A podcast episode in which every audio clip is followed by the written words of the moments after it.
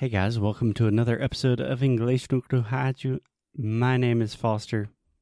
I teach English sometimes. Speaking of much all the that. Happy Teacher's Day. It was this week. Happy Teacher's Day. We missed it because Alexia was traveling and I was super busy. But happy Teacher's Day Yeah. to you as well. You are a teacher. Yes, I am. Yes. Thank you. Don't get me started about teachers because that will be the entire episode.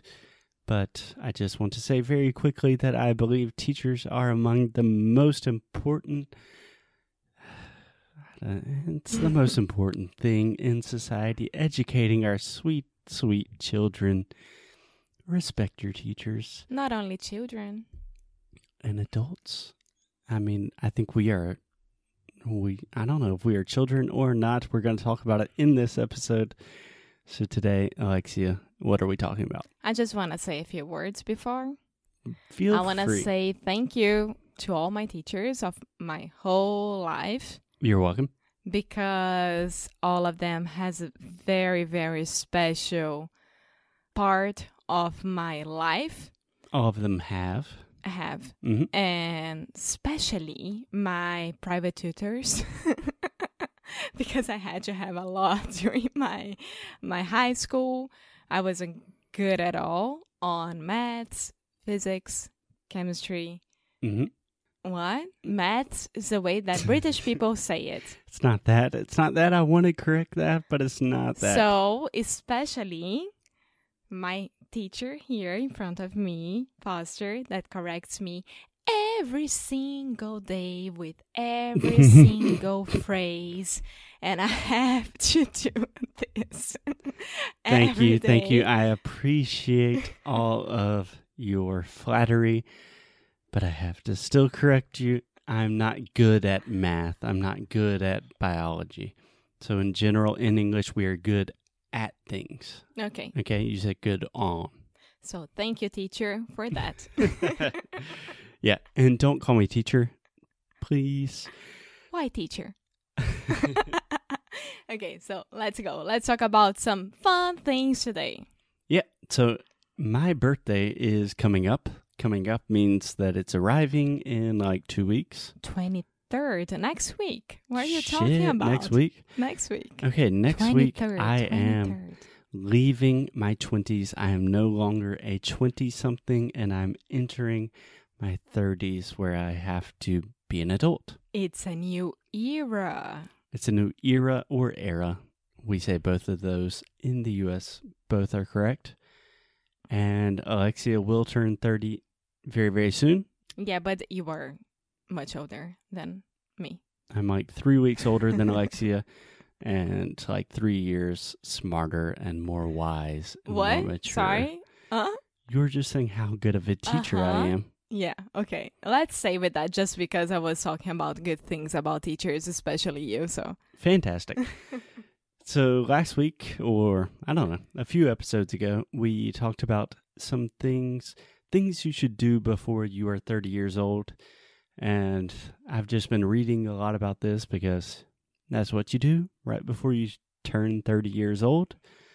And I believe I found a new article from, if I'm not mistaken, Business Insider, another business magazine. and they had a kind of ridiculous list of things you have to do that will change your life before you are 30. Do you want to know one? and of one of those- those is to experience carnival in Rio. Yes, I was uh, absolutely just blown away. My mind could not conceive of this idea that, okay, yeah, you should start saving money for your retirement. You should start, I don't know, you should travel alone. The normal things that all the lists say. And this list very specifically said one experience you have to have, not before you die, before you are 30 years old experience Carnival in Rio de Janeiro. Alexia, thoughts, opinions? I know you have a lot to say about this. I mean, carnival in Rio can be really, really fun. I used to love it a lot. I don't know when this article was written? Do you know? No. Because nowadays, Carnival in Rio can be extremely overwhelming for me, comparing to what it was like five years ago, more or less. Okay. I don't know about the date of the article, but I don't think it's relevant. Yes, for me it is because when I um, when I think about it, like it used to be such a cool thing to do and so fun, but for people who are not from Brazil or not from Rio, especially, I think that it's a very cool thing to do before your 30s. Yeah. The only reason I say it's not relevant is because I experienced Carnival like five years ago when I was 25, 24, 25. And it was still super over, overwhelming for me. And I know that nowadays it would still be super overwhelming. I think that nowadays you wouldn't bear going to it. Nowadays, I would not voluntarily choose to go to it, but I could probably hang in there. I don't know. So, how is it? Do you think that it's a good thing to do before the 30th? Yes. Um, to be really honest, Alexia, I don't know what to say because I have never experienced carnival in Rio. I've experienced one carnival in Brazil, and that was with you in Sao Paulo. but I just asked you before we started the show, this episode. Have you ever been to Carnival in Rio? And you were like, yes. That was wrong. No, I've only been in Sao Paulo because every time in Rio, I decided to travel, or I was just not in Rio because I was too scared. But in Sao Paulo, it was mm, manageable. I thought it was pretty good because it was just like a holiday weekend with some crazy parties sometimes. But I'd already been in Rio during the World Cup, and I thought that was similar enough. Ah, no, no, no, no, no. So when the first time I arrived in Rio was it was during post carnival. So there was still a lot of stuff happening. And yeah, that because was nowadays it's like a month. yeah. I still saw the parade at um how do you call the big desfile? É desfile de carnaval. Ah, mas onde que é? É no Sambódromo. Yes, I went to the Sambódromo. The Did you go there? Yeah.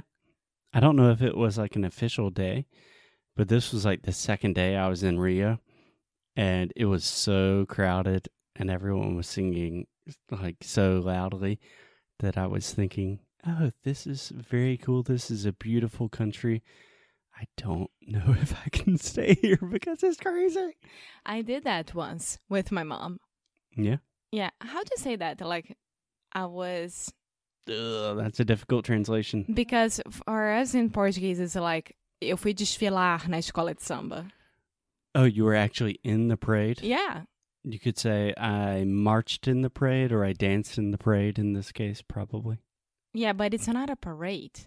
Yeah, that's the way most English speakers would understand it, I believe. Okay, so I did that once, and just once because this is a thing that I really do think that people should do before turning 30 years old because it was so different and you were part of a huge group of people who were working for that for a year and trying to be the best at that and it was so so important to be part of it Yeah, I totally agree.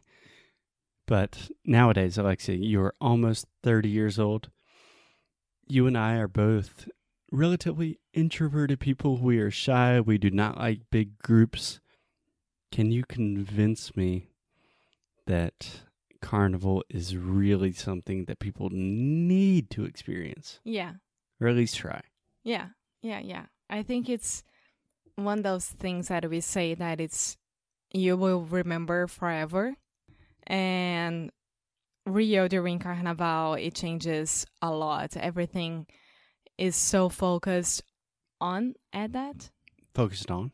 on that and everyone is so happy to be outside and partying and singing and becoming i don't know uh, wearing costumes and having fun with friends and being part of five days nonstop or of just being with friends and going out and having fun and i really do remember my two last uh, My last two.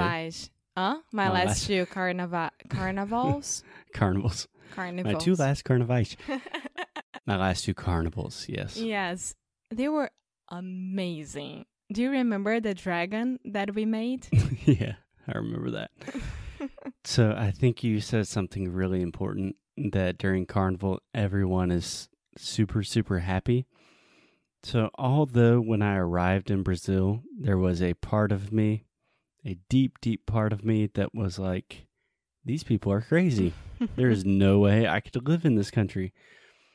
Even with all of the problems and difficulties and crazy stuff that is happening in Brazil nowadays, that first impression of, okay, these people are happy and they have some secret about how to live and how to be in a community and how to be happy that I've never experienced in any other place in the world. That's the reason, mm, you know. Yes, because Carnaval, when you think about it, I never ever like to go to the blocos in Zona Sul. never. Yeah, there are a lot of direct translations in this episode that really just can't be tran translated. yes. And I would go to downtown, centro da cidade, and go to the oldest blocos de Carnaval. So, like Boitatá, Boi Tolo, etc. And to the Santa Teresa ones as well. hmm So, being part of those blocos, what meant to me was like, this is how Carnaval started in Rio. This is what we read and studied during high school, and this is what we have from our antepassados, From our ancestors. ancestors. Good word. Yes. So, in a way, it's like remembering this. Yeah. Of course, it can get very, very complicated. But we say that the year only starts after Carnival. Yeah. So I think if I was the author of this original article and I was giving real advice for people that are not Brazilians that are in their 20s, I think I would change this to travel to Brazil before you're 30 because there is something very special there that deserves to be experienced and it will change you.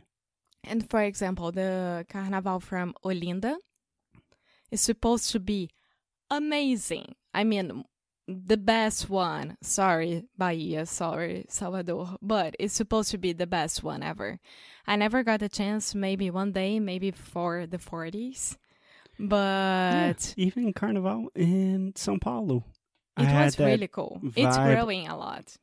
No, but the feeling, the sentiment of Brazilians kind of have a secret in life that some other, a lot of other people in the world don't really know. The life is hard, life is difficult, but it's beautiful. It's happy. We're together. Yeah. That's so something that Carnival really expresses. I'm nostalgic now. Oh, saudade do meu Brasil. Oh, saudade do meu Rio. Oh.